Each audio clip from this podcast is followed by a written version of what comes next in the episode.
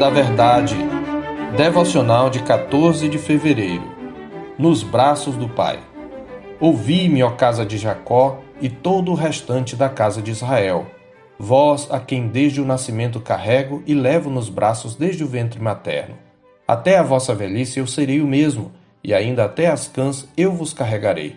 Já o tenho feito, levar-vos-ei, pois, carregar-vos-ei e vos salvarei Isaías 46, versos 3 e 4. O texto da nossa meditação traz verdades consoladoras para tempos difíceis. Trata-se de uma palavra de consolo de Deus por boca de Isaías à futura geração de cativos da Babilônia. Isaías não viveu para ver a invasão babilônica, mas sua profecia previu tanto o cativeiro quanto a queda do regime opressor e o retorno à terra da promessa. Tal alcance profético é um testemunho do caráter autoritativo da revelação que recebeu como está escrito no mesmo capítulo nos versos 9 e 10. Lembrai-vos das coisas passadas da antiguidade, que eu sou Deus e não há outro. Eu sou Deus e não há outro semelhante a mim, que desde o princípio anuncio o que há de acontecer, e desde a antiguidade as coisas que ainda não sucederam. Que digo, o meu conselho permanecerá de pé. Farei toda a minha vontade. Os oráculos de consolo estão presentes, especialmente a partir do capítulo 40. Ao lê-los, os cativos teriam da parte do Senhor o encorajamento necessário para suportar o desterro e manter a esperança na promessa.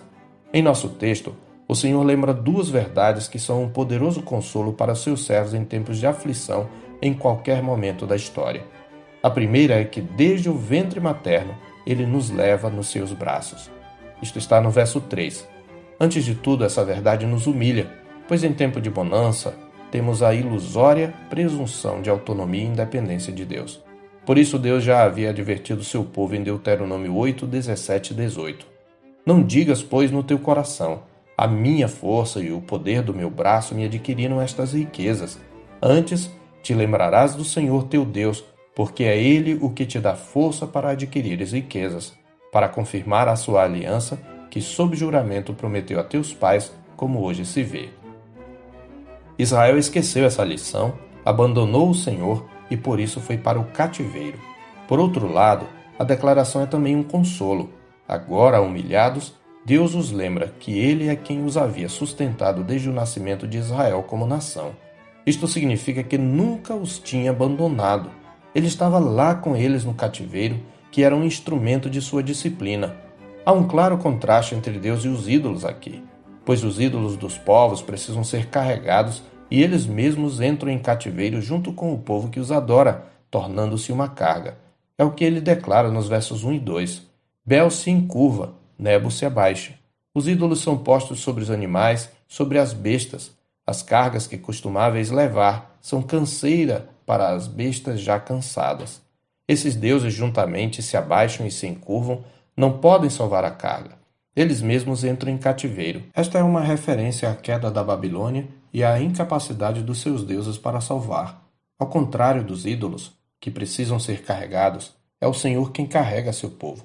Esta é uma verdade que costumamos esquecer tanto em momentos de bonança quanto em tempos de humilhação, pois na bonança a presunção nos leva a confiar na força do próprio braço, enquanto na humilhação somos tentados a achar que Deus nos abandonou. Este último era o caso dos cativos, e se aplica a todo crente que passa por tribulações. Ainda quando não sentimos sua presença, estamos sempre nos braços do Pai. A segunda verdade é que até a nossa velhice, Deus será o mesmo. O mesmo amor, a mesma paciência, o mesmo cuidado, o mesmo sustento. Aqui está uma aplicação consoladora da imutabilidade de Deus. Nós mudamos, mas ele não muda. Como dirá mais tarde Paulo, se somos infiéis, ele permanece fiel, pois de maneira nenhuma pode negar-se a si mesmo. 2 Timóteo 2,13. O crente não precisa temer o futuro. Embora, como diz o hino, ele não saiba o que de mal ou bem lhe é destinado, se maus ou áureos dias vêm, ele sabe que tem um Deus cuja bondade e misericórdia o acompanharão todos os dias da sua vida, como está escrito no Salmo 23, verso 6. Pois, como desafia também a Escritura, aquele que não poupou o seu próprio filho, antes por todos nós o entregou, porventura não nos dará graciosamente com ele todas as coisas, conforme Romanos 8:32.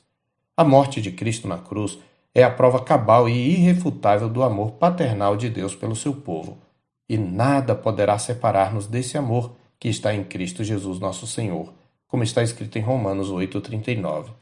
Crente, seu coração está sobrecarregado com as lutas desta vida? Sua alma se angustia com as incertezas quanto ao futuro? Creia, se você está em Cristo, você está nos braços do Pai. Aguente mais um pouco. A sua redenção se aproxima. Derrame sua alma perante o trono da graça, mediante a intercessão de Cristo, nosso misericordioso sacerdote. Descanse naquele que lhe diz em sua palavra: Vós a quem desde o nascimento carrego e levo nos braços desde o ventre materno, até a vossa velhice, eu serei o mesmo, e ainda até as cãs eu vos carregarei. Já o tenho feito. Levar-vos-ei, pois, carregar-vos-ei e vos salvarei. Eu sou o pastor Marcos Augusto, pastor da Terceira Igreja Presbiteriana de Boa Vista, em Roraima. Tenha um bom dia na paz do Senhor Jesus.